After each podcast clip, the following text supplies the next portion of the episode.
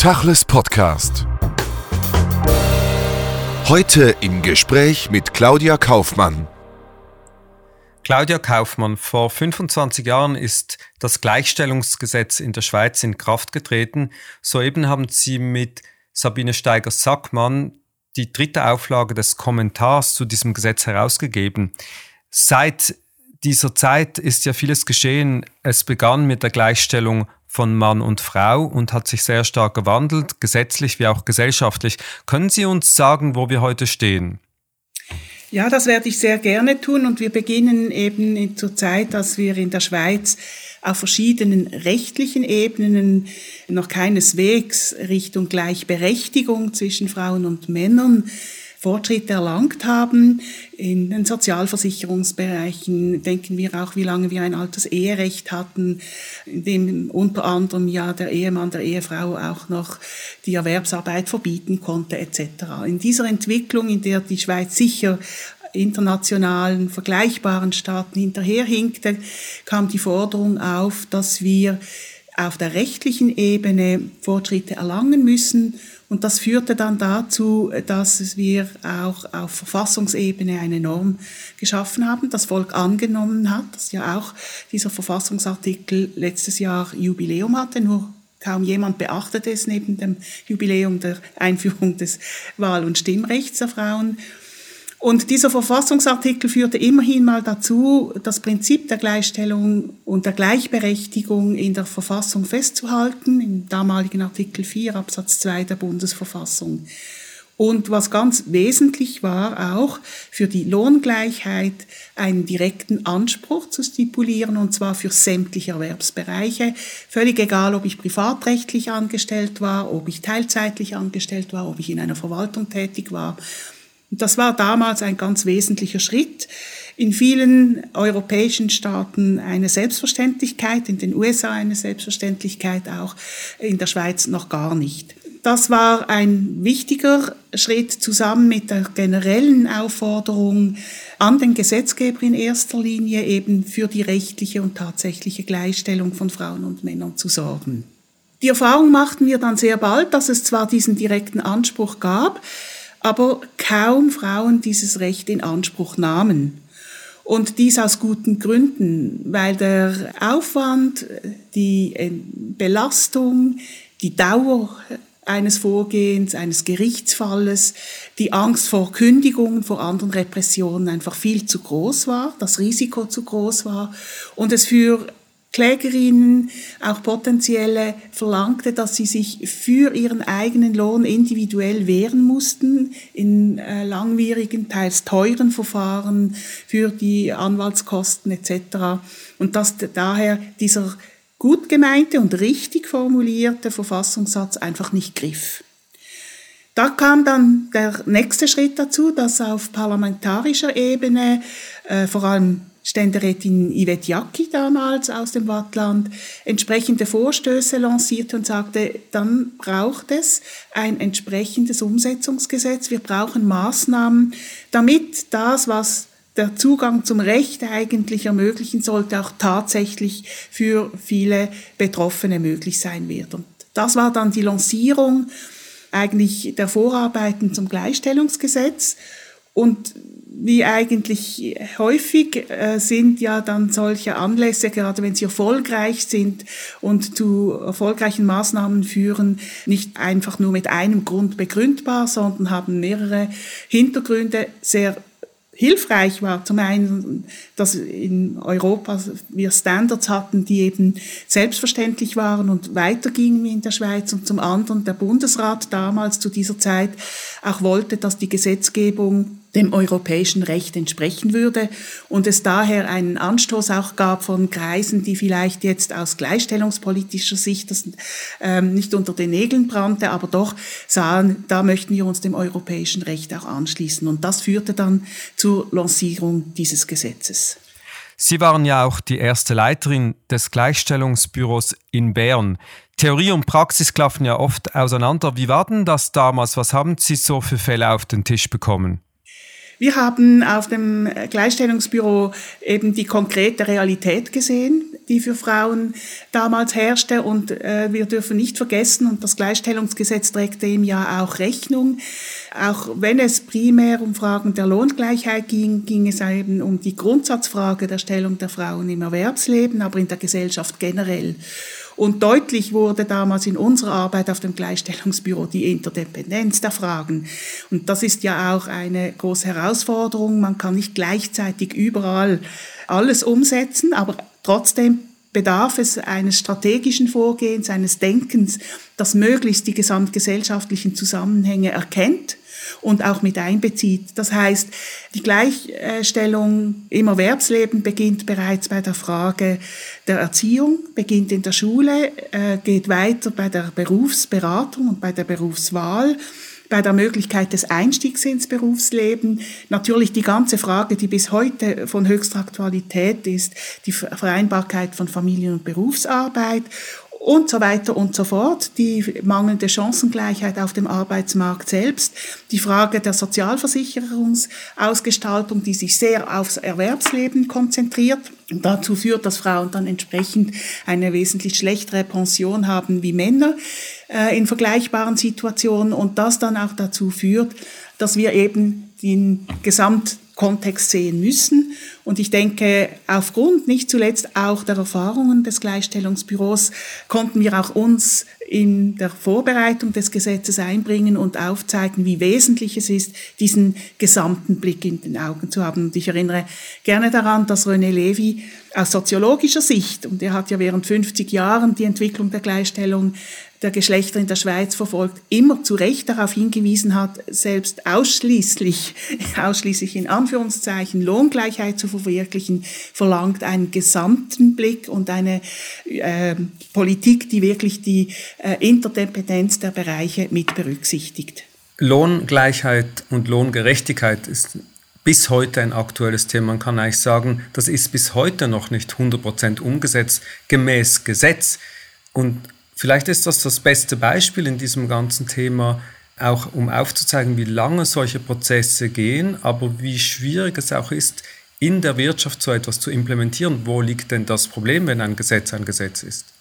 Das ist richtig. Es ist, äh, sagen wir, der Bereich, der einerseits am messbarsten ist, weil es eben um ganz klare bei uns Franken- oder Eurobeträge geht und andererseits eben eine Kumulation sämtlicher, nicht nur rechtlicher, sondern vor allem gesellschaftlicher Faktoren beinhaltet. Und wir ja dann und da ist die Schweiz nicht alleine, sehen das auch im Ausland, dann Diskussionen führen, was ist erklärbar, was ist nicht erklärbar an einem Lohnunterschied.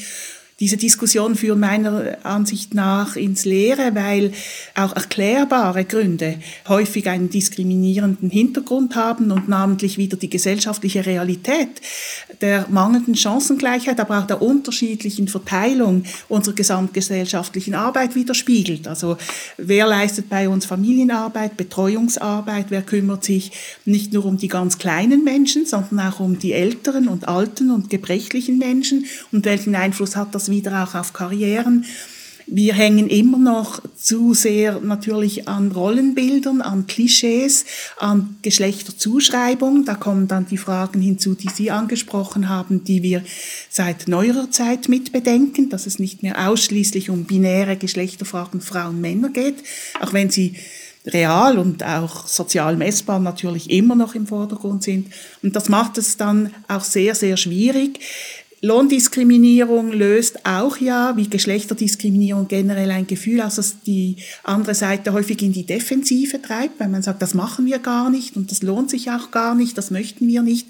Und wir ja auch beispielsweise die Frage Zugänge zum Lohnsystem, die mangelnde Transparenz, auch das wissen wir, dass das mit ein Grund ist, weshalb es so schwierig ist, Lohngleichheit zu verwirklichen. Was müssen die Betriebe offenlegen, was nicht?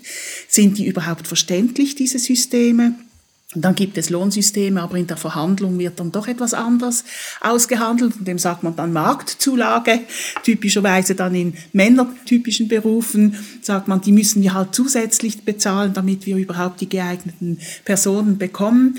Also ich denke, das gehört mit dazu, dass wir weltweit zwar immer wieder Fortschritte erreichen, bessere Methoden, durchgriffigere Gesetze haben als Hintergrund, aber wohl wissen, erreichen, da sind wir auf dem Weg dazu, aber die Wegstrecke ist noch lange. Die Wegstrecke ist noch lang, wenn man den Kommentar versucht zu lesen, der ja sehr detailliert ist und äh, zum Teil sehr technisch und auch aufzeigt, welche Bandbreite an Themen mitgedacht werden müssen, wenn man über Gleichstellung spricht. Wenn man sich das bewusst macht, und sieht, wie die Realität ist, dann denkt man, bis dieses Gesetz vollumfänglich implementiert ist, weit über die Lohngleichheit hinaus, da wird es noch lange, lange dauern. Nun, das gesellschaftliche Bewusstsein dafür ist aber noch nicht so weit gediehen. Wo stehen wir denn insgesamt jetzt nach 25 Jahren?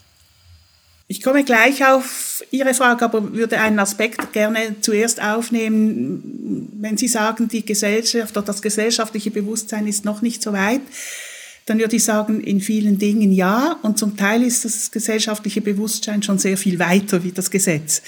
Und das ist eine alte Frage unter Juristinnen und Juristen. Was gilt denn eigentlich? Spiegelt ein Gesetz jeweils bestenfalls den aktuellen Stand ab? Oder prägt es auch schon neue Situationen? Also denkt es schon voraus, welche Fragestellungen auf uns zukommen und prägt denen Rechnung? Oder ist es vor allem eine Festlegung eines Status quo? Und ich denke, das Recht kann beides.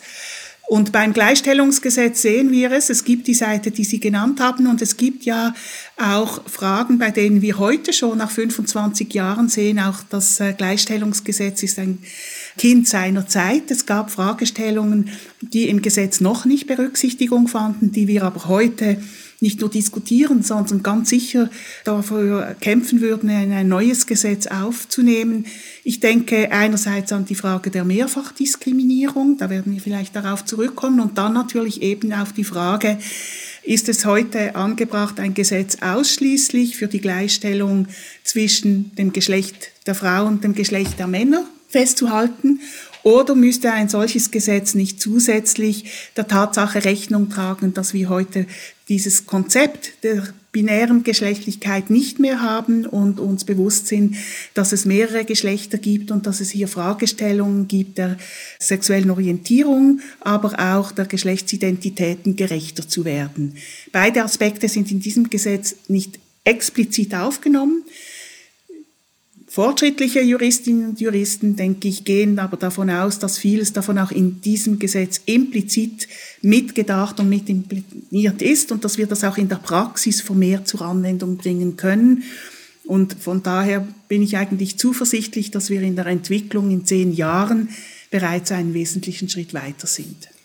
Sie haben einen interessanten Aspekt aufgebaut. Denkt man voraus oder ist man beim Gesetze machen im Verzug mit den Entwicklungen. Wenn Sie Kommentare schreiben, diese Gesetze erklären, eine Handreichung verfassen, wie denken Sie denn? Ich glaube, dass ein Gesetz beide Seiten hat und ähm, auch aufpassen muss, dass es vielleicht nicht zu sehr wiederum in die Zukunft gerichtet von einem Idealzustand ausgeht und den schon implementieren möchte um diese Zustände zu befördern, aber der heutigen Realität, die hinterherhinkt, ähm, nicht gerecht wird.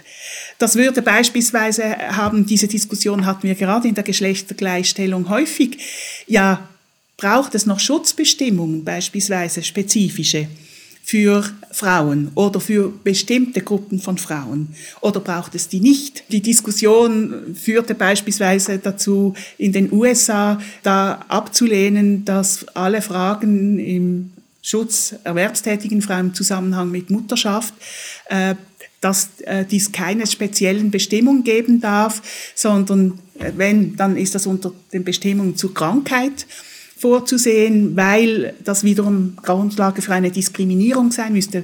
Wir schreien auf, weil für uns Mutterschaft keine Krankheit ist und wir sehr wohl anerkennen, dass es hier Spezialschutzbestimmungen benötigt. Beim Arbeitsschutz generell, beim Nachtarbeitsverbot hatten wir diese Diskussion geführt. Äh, in der sozialen Sicherheit führen sie wir.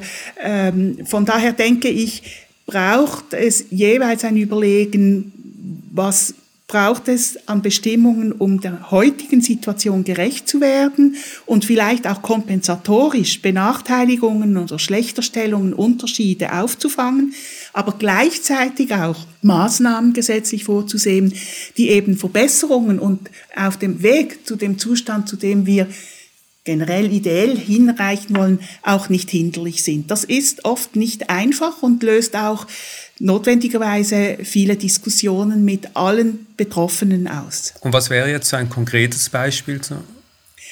Ganz wesentlich denke ich, dass das Gleichstellungsgesetz sicher damals seiner Zeit auch im europäischen Vergleich voraus war, indem es auch ja ein Verbot der sexuellen Belästigung im Erwerbsleben aufnahm. Das gab es damals zum Beispiel auf EU-Ebene noch nicht und auch viele ausländische Staaten kannten es noch nicht.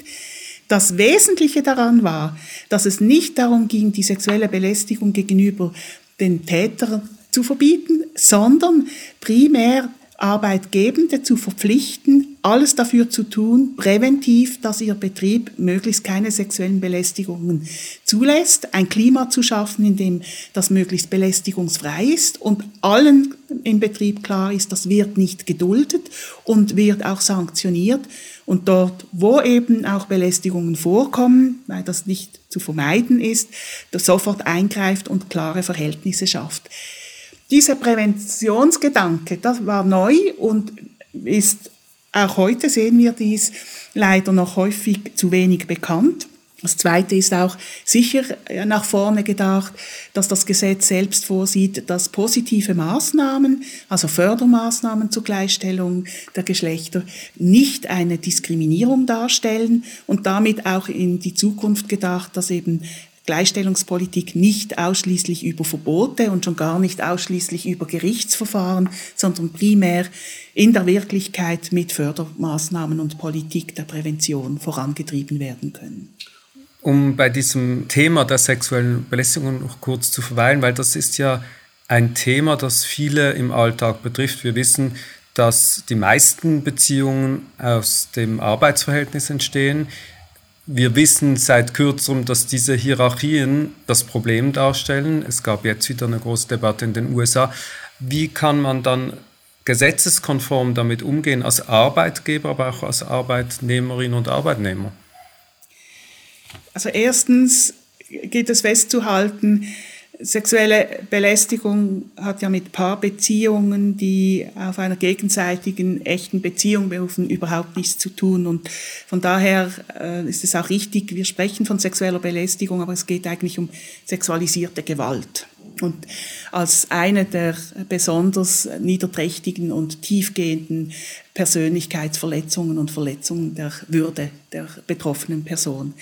Zum Zweiten ist es interessant, wie gesagt, wir haben seit den 80er Jahren diese Debatte um sexuelle Belästigung, damals auch vorwiegend in den USA gestartet, dann zu uns gekommen.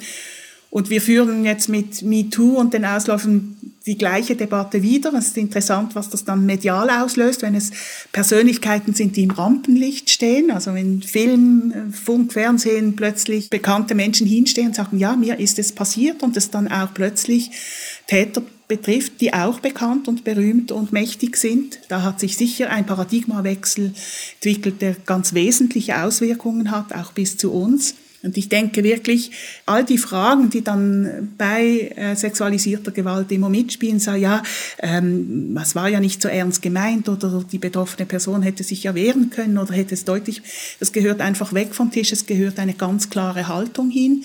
Und das heißt eben, dass Betriebe entsprechende Politiken führen müssen, entsprechend das Thema auch bearbeiten müssen und als Dauerthema und nicht nur einmal, wenn ein besonders krasser Fall hochpoppt oder in die Öffentlichkeit gelangt.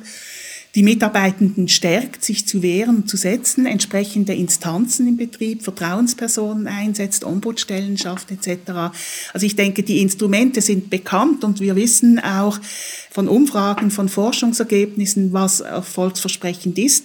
Wo es leider häufig mangelt, ist es an der Umsetzung und am Ernstnehmen des Themas. Die sexuelle Belästigung beginnt ja viel früher als der Akt, der vielleicht dann entsteht. Im Kapitel, im Kommentar zur sexuellen Belästigung wird eben von dieser Machtdifferenz gesprochen und deshalb die Frage vorhin, wie geht man damit um mit partnerschaftlichen, freundschaftlichen Verhältnissen im Büro, lange, lange vor der Belästigung. Also diese auch Machtgefüge, wie kann man solche Beziehungen, solche Freundschaften ganz normal, gesetzeskonform le leben? Also ich denke, dass eben häufig die beiden Themen völlig auseinanderzuhalten sind und dort, wo sexuelle Belästigung vorkommt, es nicht ist, dass eine vorherige äh, gleichwertige auf Augenhöhe äh, bestehende Beziehung bestand und ein Teil sie jetzt nicht mehr wollte und man zusammenarbeitete, sondern eben, es geht um Macht, es geht um Zurückweisung, um ganz klare Verletzungen, um ähm, auch äh, Stigmatisierungen äh, bei sexueller Belästigung. Das andere, was Sie ansprechen, denke ich, hat nichts jetzt primär mit der Geschlechtergleichstellung primär zu tun, aber mit der Frage, wie gehen wir im Erwerbsleben damit um, dass eben auch Beziehungen zwischen Personen, sei es jetzt Paarbeziehungen, sei es verwandtschaftliche Beziehungen, Freundschaften sonst, mit einer Rolle spielen und was bedeutet das in Bezug auf die Governance. Und das würde ich aber völlig trennen vom Thema. Was sich auch gewandelt hat, und Sie haben vorhin den Begriff der Mehrfachdiskriminierung genannt, vielleicht können Sie das aufzeigen, wie sich das in der jüngsten Entwicklung darstellt, weil das ist ja auch schon eine komplexere Fragestellung. Das ist so. Früher wurde gerade in der Geschlechtergleichstellungsdebatte wirklich davon ausgegangen, Frau sein in erster Linie, später dann auch Mann sein, ist so bestimmend für jede Person, das Geschlecht, dass damit auch ihr sozialer Status, ihre gesellschaftliche Position, aber auch ihre Identität und ihr Identifikationsbedürfnis so bestimmt sind, dass andere Faktoren zweitrangig sind. Natürlich haben auch äh, sehr schnell innerhalb der Frauenbewegung Trennungen stattgefunden zwischen eher bürgerlichen äh, Frauenbewegungen, die sich primär für die politischen Rechte und Gleichstellung einsetzten und auch andererseits Arbeiterinnen, Gewerkschaften, die sich auch natürlich für die Rechte der Arbeiterinnen einsetzten und für die erwerbstätigen Frauen mit kleinen Einkommen.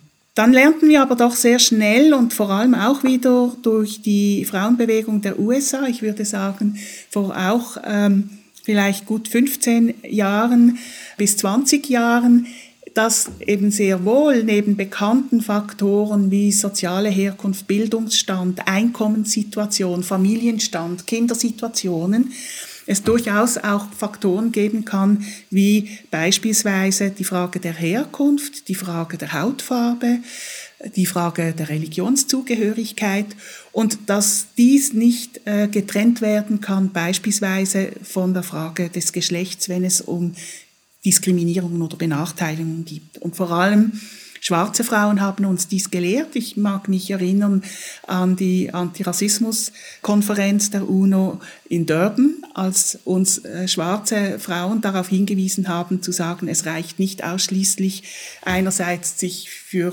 äh, den Kampf gegen Rassismus einzusetzen oder für die Gleichstellung der Geschlechter. Das muss kombiniert werden. Und das führt dazu, dass wir mehrere Formen der Diskriminierungen und auch differenzierter Diskriminierungsformen erkennen müssen.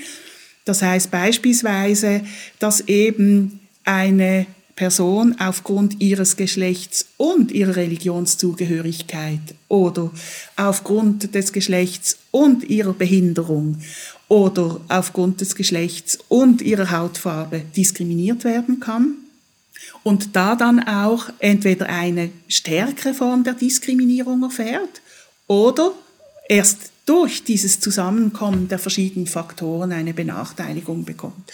Das tönt jetzt alles abstrakt und sehr äh, theoretisch, aber man kann es runterbrechen auf Beispiele. Nehmen wir mal das Beispiel eines Mannes, der in der Berufswelt eine Kippa tragen möchte, in einem öffentlichen Amt. Solche Fragen werden in aller Regel, zumindest auch noch bei uns und weitgehend auch im deutschsprachigen Raum, über die Frage der Religionsfreiheit diskutiert. Ist das zulässig, ist das nicht zulässig, die Frage der, des öffentlichen Interesses, die Frage der Verhältnismäßigkeit etc. Es ist aber natürlich auch eine Geschlechterfrage. Und unter dem Gesichtspunkt der Geschlechterfrage und der Geschlechterdiskriminierungsfrage kann sich die Frage völlig anders stellen, vor allem was die Würdigung dann des öffentlichen Interesses anbelangt oder die Frage, wann darf ich einschreiten, wann darf ich nicht einschreiten, sei es als Arbeitgeber, sei es von Staates wegen. Das Gleiche stellt sich natürlich für Muslime in Bezug auf das Kopftuch. Also das zeigt, wir erfahren sehr viel mehr, wenn wir offen sind für Benachteiligung, Ausgrenzungsfragen, eben auch Geschlechterstereotype Fragen, wenn wir andere Faktoren, die genauso relevant sind, mit einbeziehen und können dann auch mit feineren Instrumenten darauf sicher auch gerechter, aber auch adäquater reagieren. Wenn man Ihnen zuhört, versteht man zum einen, dass alles sehr logisch und nachvollziehbar ist, zum anderen, dass das sehr komplex ist und man sehr viel mitbringen muss, um auf dieser Ebene sich auch immer wieder richtig zu verhalten. Und ein zentrales Element in dieser ganzen Geschichte ist die Sprache selbst. Wie sprechen wir über diese Dinge? Und die Sprache selbst hat sich ja massiv gewandelt. Ist es schwierig, auch für Sie eine Sprache zu finden, die dem Gleichstellungsgedanken oder beziehungsweise dem Diskriminierungsverbot entspricht, wenn man über all dies spricht? Ich denke nicht, dass es schwierig ist. Es ist zum Teil gewöhnungsbedürftig. Und das heißt, dass auch jetzt meine Generation von Personen, die äh, seit 30 Jahren selbstverständlich sich bemühen, eine Sprache zu verwenden, der man ansieht und anhört, dass sie sich bemüht, Männer und Frauen einzubeziehen, dass dies jetzt nicht ausreicht sondern dass wir eben der Wirklichkeit auf der Geschlechterebene gerechter werden müssen. Und das bedeutet, dass wir uns bewusst sind, es gibt eben mehrere Geschlechter und wir sollten Menschen dieser mehreren Geschlechter auch ansprechen. Das ist gewöhnungsbedürftig und das führt dann manchmal zu Verwerfungen, dass wir darüber diskutieren, ob jetzt der Doppelpunkt oder das Sternchen etc. etc.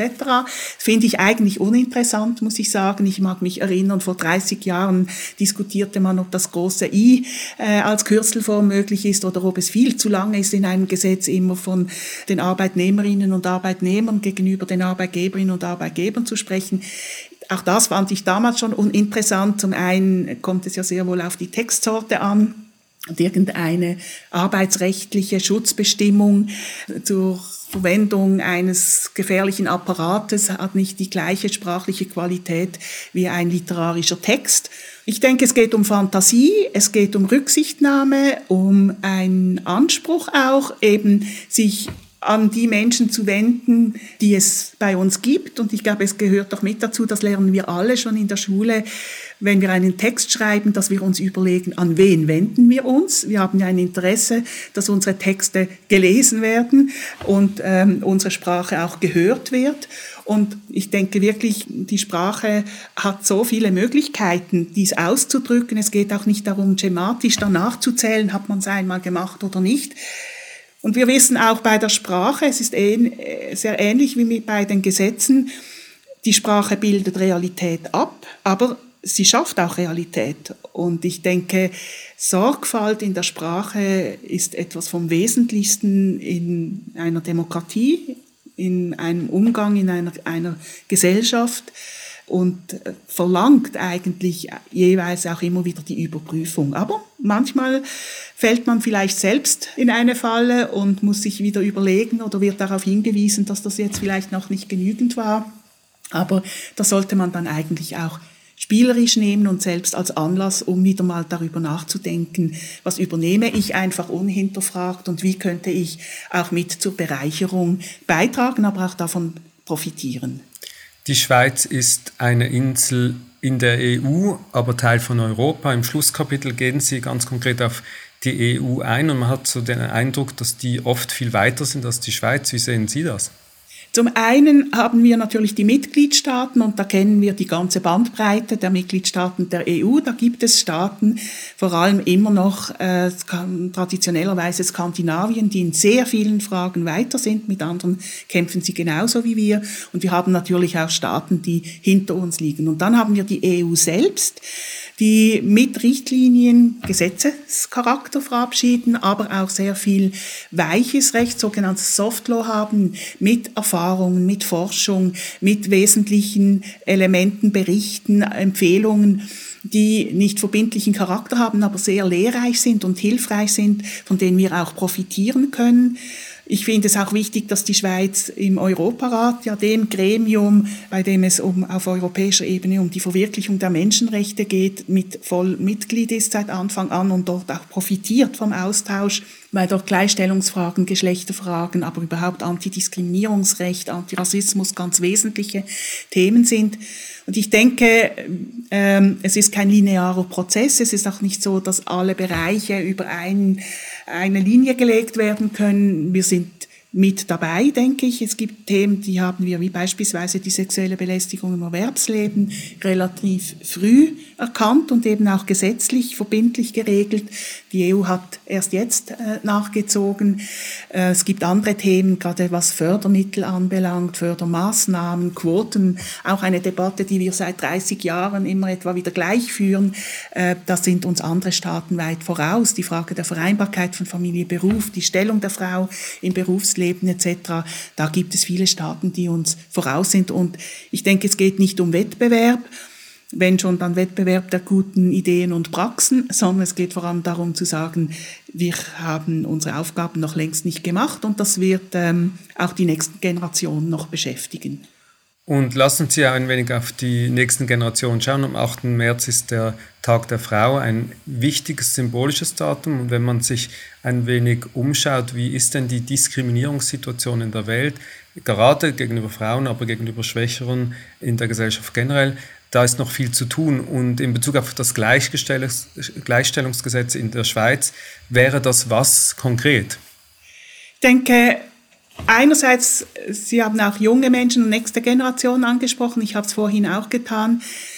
Ich habe große Hoffnung, wenn wir sehen, was in den letzten zehn Jahren in der Schweiz doch wieder an Fortschritt passiert ist an Druck äh, bis zu den großen äh, Wiederholungen des Frauenstreiks, der Demonstrationen, überhaupt die Solidarität junger Menschen. Ich denke auch im Flüchtlingsbereich, im Migrationsbereich bin ich sehr beeindruckt und äh, bin aber auch dankbar dafür, dass jetzt eine neue Generation kommt mit ihren Mitteln, mit ihrer Sprache, mit ihren Möglichkeiten, mit ihren Präferenzen. Das ist auch richtig so. Aber ich denke, ja, wir Eltern, Frauen konnten den Stab übergeben. Das ist das eine. Das andere ist, ich denke, wir haben in der Schweiz eine große Schwierigkeit, die andernorts auch im benachbarten Ausland anders geregelt und besser gelöst ist. Wir haben kein einheitliches, umfassendes Gleichstellungsgesetz, das sämtliche, zumindest zum Beispiel jetzt mal für den Erwerbsbereich, sämtliche Formen der Diskriminierungen verbietet. Unabhängig davon, ob sie die Geschlechterfrage tangiert, ob sie Fragen des Rassismus, der Ausgrenzung von Menschen mit Behinderungen etc. betrifft, sondern wir haben einzelne Gesetze und das ist wirklich wie ein Teppich mit großen Löchern. Je nachdem habe ich einen besseren Schutz. Beispielsweise jetzt, was die Geschlechtergleichstellung im Erwerbsleben anbelangt. Für Menschen mit Behinderung gibt es zwar ein Gesetz, aber das betrifft vor allem den öffentlichen Verkehr und die Bauten. Ich habe im Rassismusbereich einen Schutz einerseits in, mit der Strafnorm, aber zum anderen ein bisschen im Arbeitsrecht, weil es doch auch eine Fürsorgepflicht und einen Persönlichkeitsschutz gibt, aber das sind nicht dieselben Instrumente wie im Gleichstellungsgesetz. Das sind unterschiedliche Verfahren, das sind unterschiedliche Instrumente, die hilfreich sind oder nicht. Und das führt dazu, zum einen, dass der Schutz sehr unterschiedlich und unterschiedlich gut ausgerichtet ist, dass es viele Lücken gibt und dass in diesem Flickenteppich äh, nichts zusammen mehr passt und dass es auch wenig Menschen gibt, die dieses Fachwissen haben und die über sich behalten können, wie sie betroffenen Menschen auch real helfen können. Bisher hat man auf Bundesebene politische Vorstöße, ich denke hier auch den Vorstoß von Paul Rechsteiner, immer abgelehnt und das äh, noch nicht für erforderlich gehalten. Ich bin überzeugt, das wird in den nächsten zehn Jahren Thema sein müssen, dass ähm, ein Thema wieder auf die Agenda kommt. Nur so bringen wir dann wirklich auch ein gesamtgesellschaftliches Verständnis der Diskriminierungsbekämpfung und Verwirklichung der Chancengleichheit aller Menschen voran. Claudia Kaufmann, vielen Dank für das Gespräch. Tachles Podcast.